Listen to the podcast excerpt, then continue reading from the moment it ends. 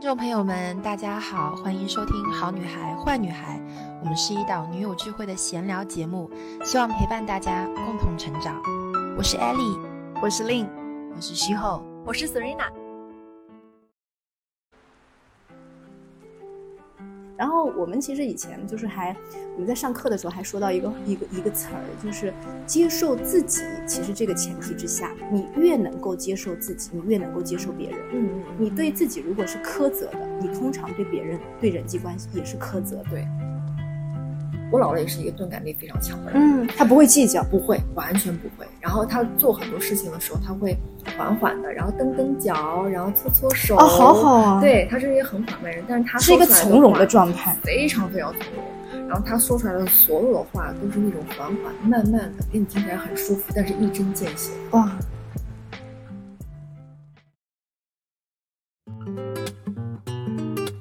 Hello，大家好，我们又到了这一期的好女孩坏女孩，我是 Lin，我是 Serena。呃，我们这一期的这个话题有点意思，因为就是刚小朋友，对对对，从小朋友开始啊，我跟。我跟 Serena 好久没有回归这个老本行了，就是我一开始聊的内容是亲子的，结果结果越聊越变成自己的，我觉得也挺好的，蛮有意思。对，然后小朋友这个话题，我们今天在聊什么呢？他问我说：“哎，最近乐乐怎么样？”对，然后我就说乐乐就是巴拉巴拉最近在干嘛什么的嘛，还说到他前阵子跟小朋友在一块玩玩的时候，我就说他。遇到一个什么事儿，反正就是哎呀哇哇还哭来着，然后两个人吵架，吵架来着，对对对，吵架哭，然后感觉那个时候特别委屈。但是我说我就一转头，过一会儿两个人又在一块玩玩起来了，就是好像没啥事儿发生。我那个时候还很担心他，我会觉得说，哎，要不要我？疏导一下他，我我安慰一下他。永远不在不不见面，对聊天怎么办？对，然后后来结果朋友就跟我说，当时还有朋友一块吃饭，朋友就跟我说说，哎，其实有的时候小朋友这个部分你不需要去干干涉的，给他一点冷处理的时间也挺好的。对他，我觉得他们根本就不用冷处理，就是可能转脸。就之前我们家儿子也是，就他小的时候，比如跟一个好朋友，就是两个人因为玩具啊或者一些就玩游戏的什么状态啊，然后吵架，然后当你想要去。试图掺就掺在中间去帮他们解决的时候，你再回头一看，啊，两个人已经好了。嗯，就他们可能就转脸就忘。对对，所以他们的友谊我觉得是很纯粹的。小朋友是跟小朋友非常纯粹。对，然后小朋友之间就是那种，而且是那种所谓我们有一句话已经说的太多次了，叫活在当下。对，小孩就是当下的一个产物，他只管我这一刻高不高兴。是的，没错。不会管你说以前我俩有什么纠结，也不会管未来我俩会怎么样，不会的，就是当下这一刻玩的开心，你就是我朋友。我这一刻下楼找到了谁，我就要跟谁一起玩，就是那种感觉，我特别好。嗯，所以我后来就跟嗯斯瑞娜说，我说好像我们大人也要学一学小朋友的这种叫什么所谓的钝感力啊，钝感力。对，这个钝就是迟钝的钝，钝感力。然后之前我记得有一本书，渡边淳一的书也是，就名字就叫钝感力。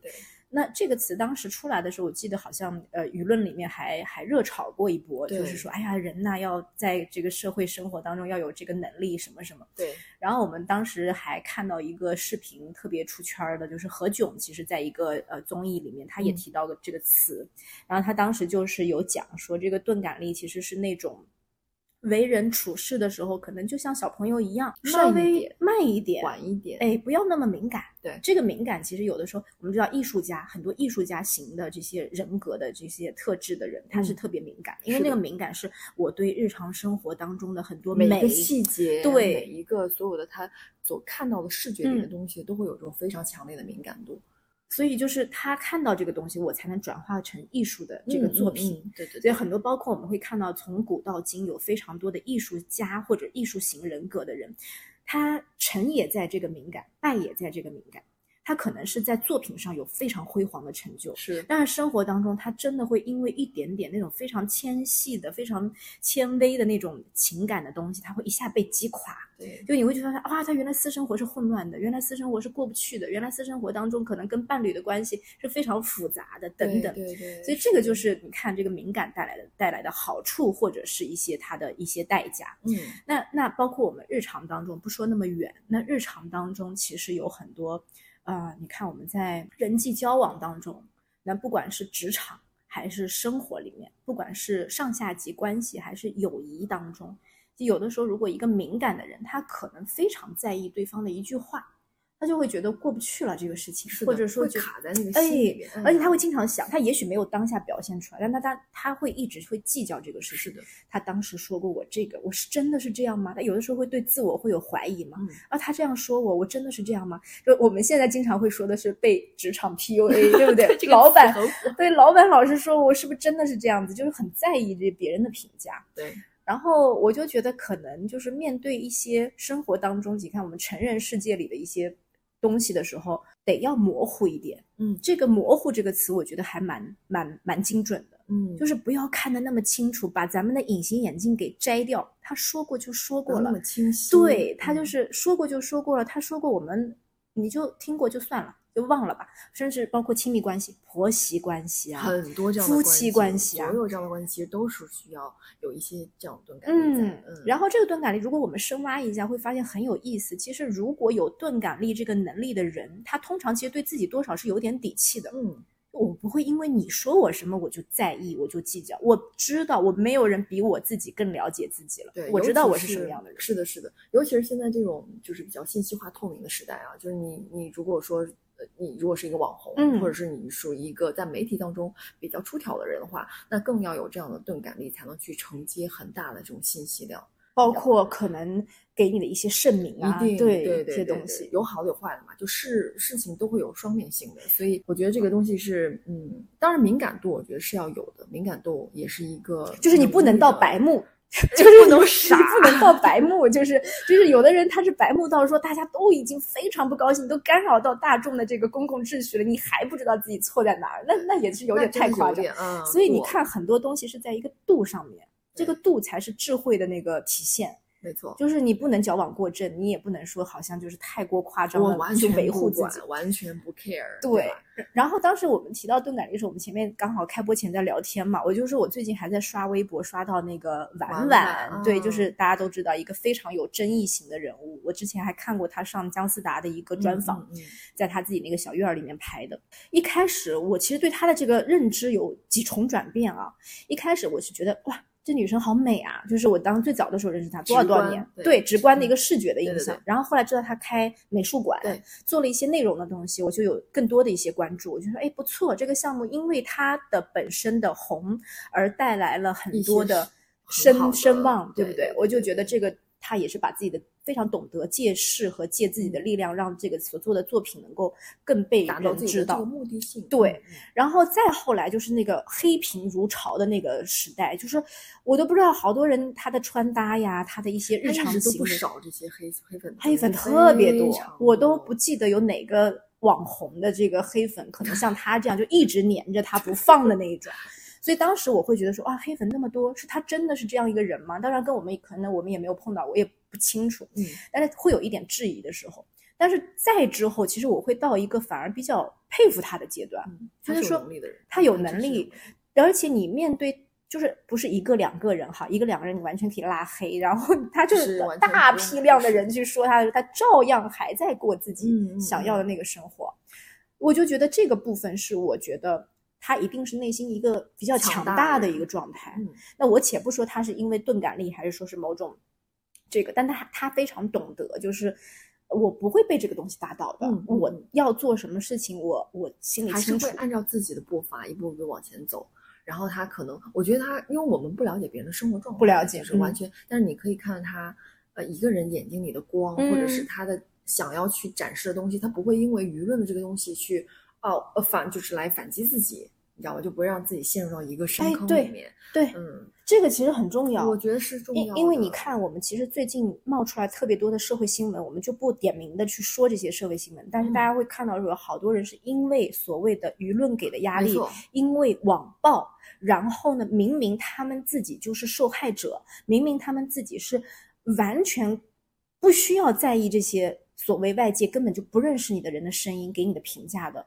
但是却选择了。我自己背下这个锅，我自己承担这个，自己把自己甚至有摧毁了。对，有些就是抑郁症啊，对很严重的，甚至大到就是我嗯放弃这个生命了，我因为承受不了就是社会对我的这个评判，对对对对，所以这个时候我觉得钝感力又会成为一种保护的保护伞或者保护机制，保护我们的内心和精神。是的，因为它会让你变得没有那么敏感。就我可以选择不忽视掉，嗯我可以选择不看，嗯或者我觉得这东西无伤大雅之事，嗯我完全可以就是不 care。对对，所以我跟大家说，其实有的时候可能就是作为普通人来说，会觉得啊，他们是明星，他们是公众人物，他们自然就是已经懂得了如何去应对这其实些。没有，其实不是其实很难的。嗯，因为大家想，有好多好多的巨星，他们其实也是因为承受不了，就是社会上对他们的苛责啊，或者是一些评判啊等等，他们也选择了就是比较消极的对对方式。的方式。所以不是说我在高位，或者说我就能够具备这个能力，这个能力不不跟我们所处的位置有关，而跟我们自身的内心的力量有关。嗯，所以这个我觉得是特别值得跟大家去分享的一个点，嗯就是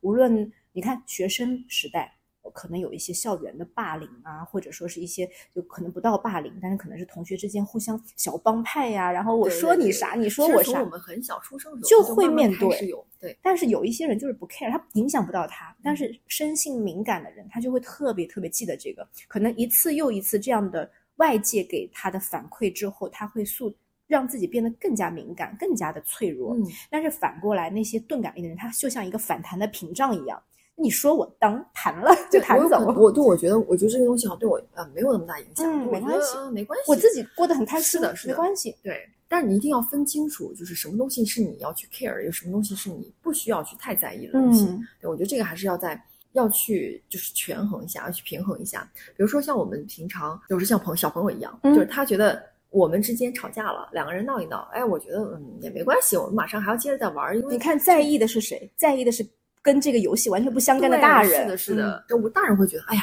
完了，这两个小孩万一要是以后不玩怎么办呢？嗯是吧？这个家长跟家长在一起，然后万嗯，一哎，好尴尬哎呀！我要去和解一一下吗之类的。所以说，嗯，越来就越长大的时候，你你你会发现你在意的东西会更多，然后比如说会加上很多权利益之间的关系啊，嗯或者是你们所谓的这种情感关系啊，然后我们会在意很多。但小朋友他就非常的纯粹，就是完全是我就是想当下要跟你玩儿，对，小朋友是在意当下的，是的对，在小朋友身上就是学活在当下的这个点。然后包括你看这个钝感力的东西，它其实就像我刚刚说的，让这东西模糊化。然后呢，就是别人给你批评的时候，我懂得就是，哎，我只认自己过错的，或者我只认自己觉得是，哎，确实该改一改的地方。对对那你不用过多的去苛责自己。但别人表扬你的时候，你也不用说推辞，你就你就接接受接受就但接受，但是你也不会得寸进尺的觉得说，哎呀，我我受到了这么多的对美誉或者什么，你就接受自己特别好的部分，嗯就非常客观的对待自己。然后我们其实以前就是还我们在上课的时候还说到一个一个一个词儿，就是接受自己。其实这个前提之下，你越能够接受自己，你越能够接受别人。嗯嗯嗯，你对自己如果是苛责的，你通常对别人对人际关系也是苛责的。对，如果特别敏感的人的话，他其实对别人都是很很苛刻的的，嗯，对是很苛刻的。他会觉得别人讲那些话是不是有用意，或者说别人的一些举动行为我看不顺眼，他有各种各样的标准。这个标准一旦生出来之后，你就会自己活得很累，最终还是会累自己，会累自己。一定是自己新鲜累，对，你会觉得很耗，是，嗯，所以所以那个时候就说，我们说要学这个钝感力这个这个这个事儿的时候，就是不要对很多的事情太过的敏感，嗯也不要去着急的去做一个判断。我们就说让这个自己的这个思维放慢一点。对对对，放慢一点点点，顿一点点，就像你刚刚说，我们现在在互联网的时代，然后包括我们的小朋友们，下一代更是一个互联网的原住民。完全透明化，对，所以我们就是在接受讯息那么多的情况下，嗯，如果你每一个信息都听，你每一个信息都觉得啊是针对自己，我都能对上号，那该多累呀！对就是就是每件事情对着自己说啊，天哪，这个是不是我？哎呀，那个是不是我？哎呀他会不会想讲我什么？所以我没有讲到说内耗其实就这样来的。是的，是的，对，所以就是我们觉得，如果过度的去共情，或者说太在乎别人给我们的一些评价的话，那好像我们就是，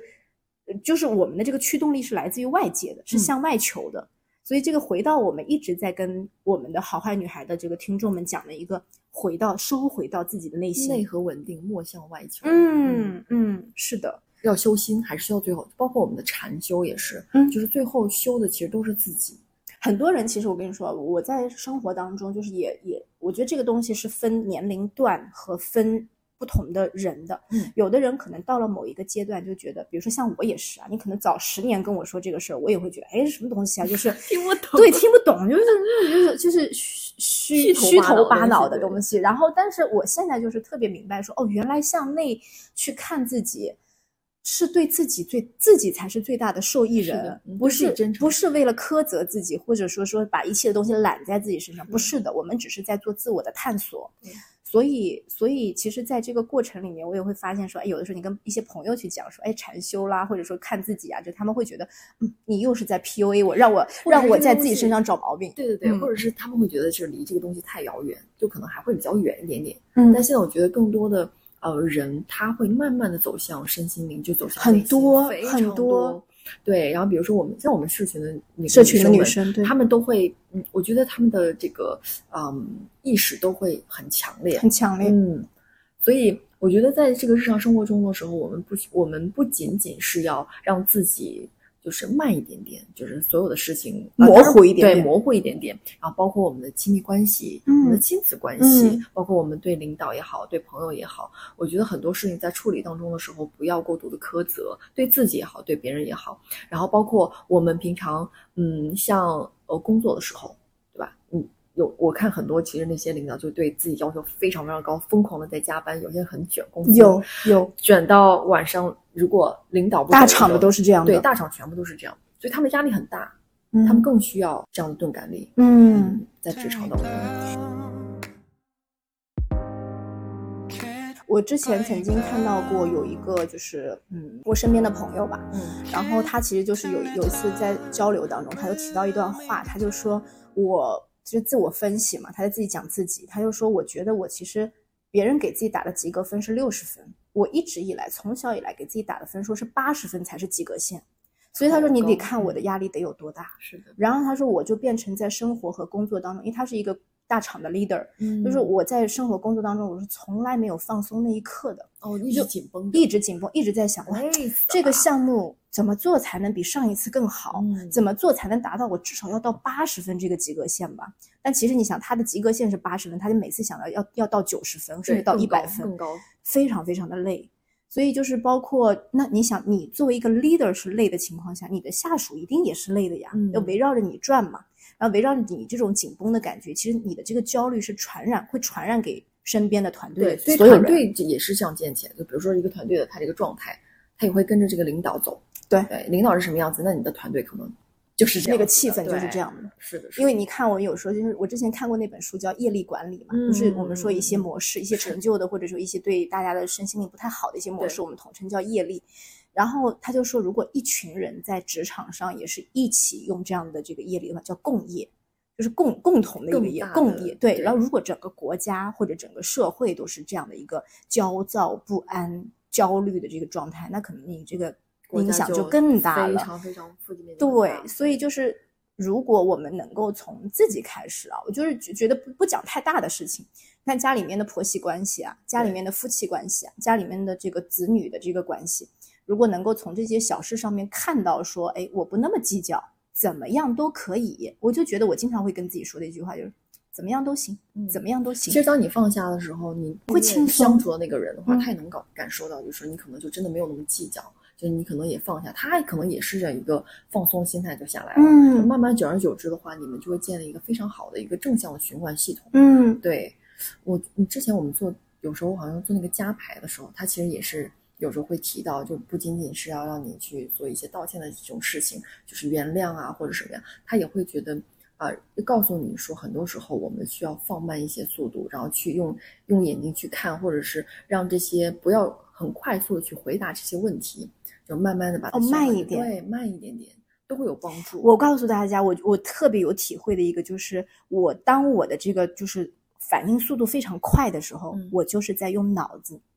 用脑子回应，所以反应速度会很快。不是说用脑子回应，要用心，对不对？我们要升华一下，要用心。这时候你刚刚说的慢一点，怎么慢一点？用心来，它就会慢。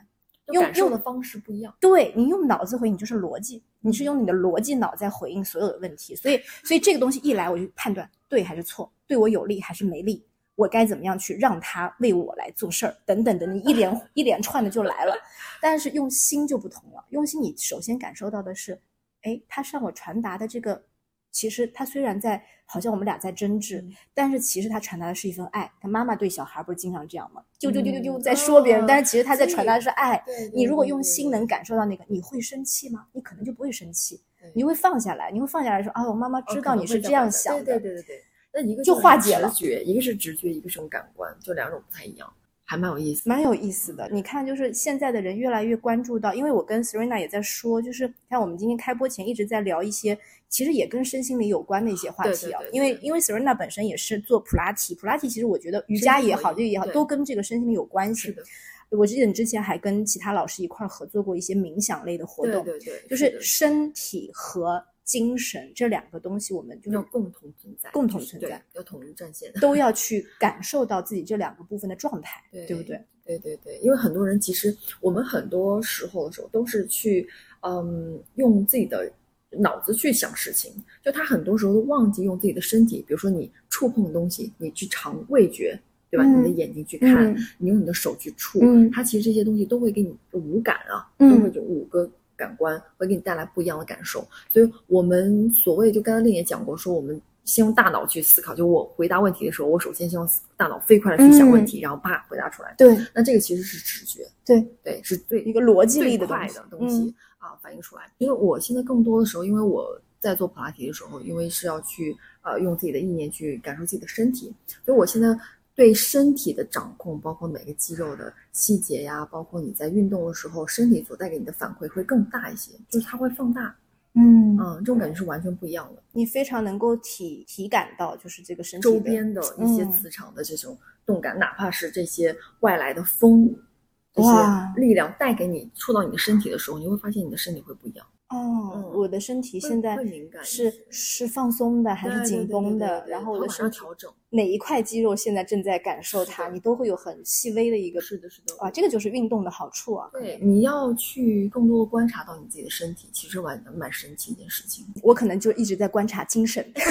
观察脑子，观察脑子 啊。对，我一直在观察精神，我就这几年观察精神观察的越来越多，然后就是也会同步去看很多这一类的书，然后我还。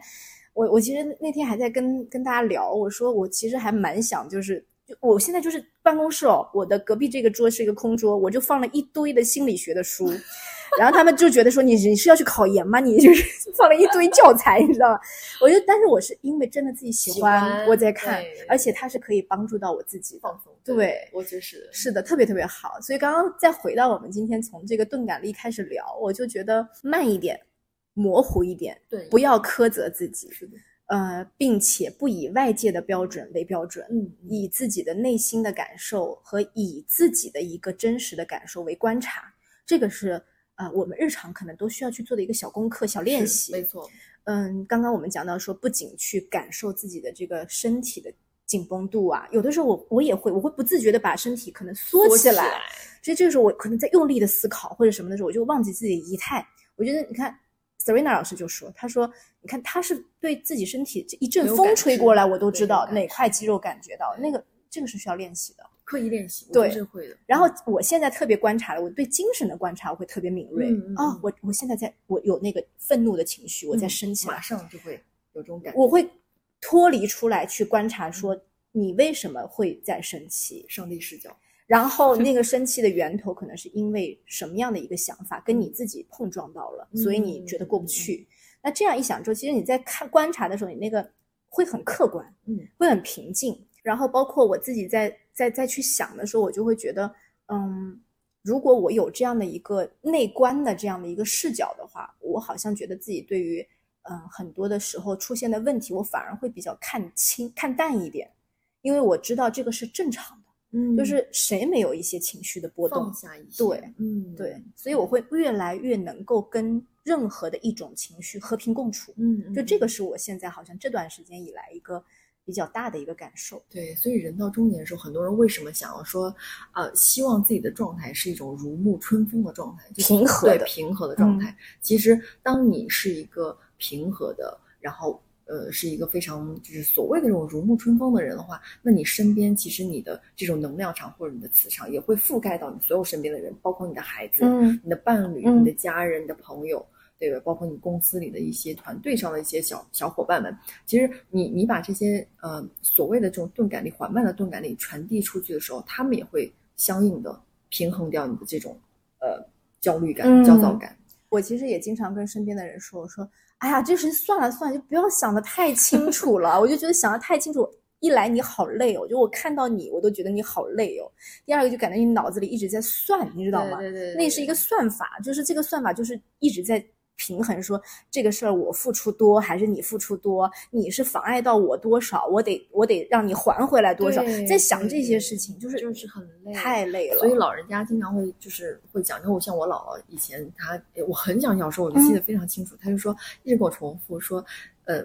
吃亏是福，对，宰相肚里能撑船，这是从小时候姥姥就跟我讲这句话，所以我我我觉得是大智慧，对。因为他虽然说裹小脚，你知道我姥姥是裹小脚嘛，因为他没有读很多的书，但是他的生活的所有的智慧都是源于生实用，对，非常非常。就你现在想起来的时候，他小时候跟我说说的很多很多的话，包括他遇到了一个人，这个人呃说了几句话，他见到这个人后的这种反馈、这种反应，然后说他是什么样的人的时候，都非常的精准精确。那你就觉得哇，就是他的，我姥姥也是一个钝感力非常强的人，嗯，他不会计较，不会，完全不会。然后他做很多事情的时候，他会缓缓的，然后蹬蹬脚，然后搓搓手，哦，好好啊。对他是一个很缓慢人，但是他是一个从容的状态，非常非常从容。然后他说出来的所有的话都是那种缓缓慢慢的，给你听起来很舒服，但是一针见血的。哇。哎，这个就是一种力量，是我觉得这种人非常非常强大的力量。就很多人哇，就是张牙舞爪的跟你大吵，其实他就是在掩盖内心的那种我的不确定或者我的那个心虚。嗯，但是像姥姥这样的，就是我。哇，我好喜欢你刚刚那个形容，就是哎，搓搓手，蹬蹬脚，然后慢慢的跟你讲出一个话来，就是那个来自于生活的大智慧，我觉得真的好值得我们去学。我有很多画面感，小的时候时候，我妈妈就有时候可能跟我爸吵架，或者是他在外面工作的时候遇到很多事情，带我回家，我可能在那边吃西瓜呀，吃什么东西的时候，然后妈妈就会叭叭叭叭叭，你知道一顿的吐槽回姥姥，姥姥永远不会在第一时间。马上的做评判，就马上的会告诉他什么什么东西，姥姥就会刚才就是那种在那种椅藤椅上荡一荡，摇一摇，摇一摇，荡一荡，然后呢，就是拿一个蒲扇给我妈扇扇，说，哎，怎么怎么样，没关系的，你看他是怎么样子，所以就非常快速能够平和掉我妈的一个情绪。就我每次，呃，妈妈带我回姥姥家，然后我可能就是潜意识里面在听听什么乱乱七八糟的东西的时候，我妈妈都会。快速的把这个事情消化掉，然后很平静了，很开心的带着我再回去。啊，姥姥有这样的能力。姥姥就是一个非常能治愈他人的人，嗯，而且就是得到了姥姥那个年纪 才有 的是，我们还得修呢，我们还得自修，还有好多年。对，就是，但是我觉得真好，就是这个听下来之后就觉得，因为我们之前有一期在播客里讲过一句话，叫做“知识并不等于智慧”。对，你看我们现在年轻人，谁没有一点？就肚子里的这个知识学识，全是知识，肯定比老一辈的人多的太多了，是见识也太多了。但是这个东西反而让我们觉得好像自己还挺了不起的，挺好的，承载过重。对，但是可能姥姥那那那一代的人，就是生活里就这么几件事儿，但是在这个生活当中，我特别懂得。如何的去 活的，哎，对，活的舒适，对不对？以前古代哪有那么多的事情和干扰，或者是信息的这个复杂都没有那么那么的严重。但是到现在，你看他们的智慧就是从那种生两千年的流传到现在，大家依然在学那些最经典、最国学的东西。所以老底的东西，我们还是都要去大智慧要学，要学习。嗯，大智慧要学。好了，那我们这一期。啊，聊聊钝感力，聊聊对自己的这个呃，不要那么的快，对，不要那么的缓一缓，慢一慢，模糊一点，对不对？就是模糊一点，让生活可能会产生那个朦朦胧胧的美，让自己活得更开心。是的，让自己像弹簧一样可以伸缩，然后要变得更柔和一些。那就到这里喽，我们下期再见啦，拜拜，拜拜。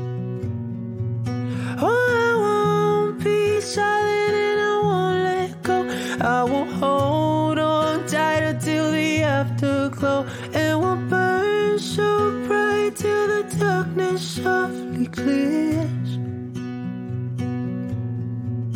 Oh, I will hold on to the afterglow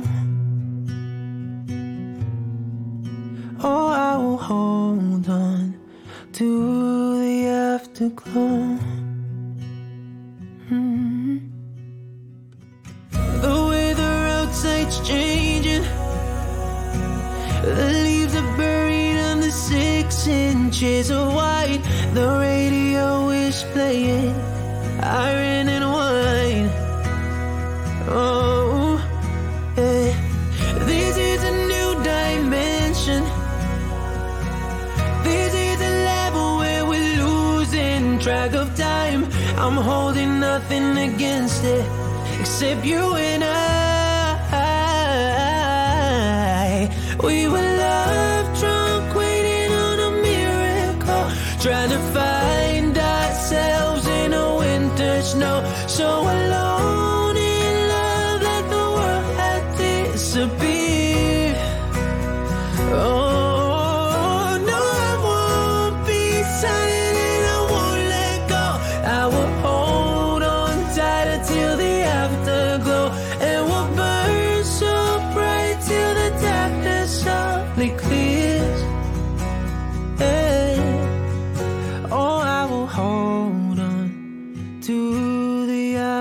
glow.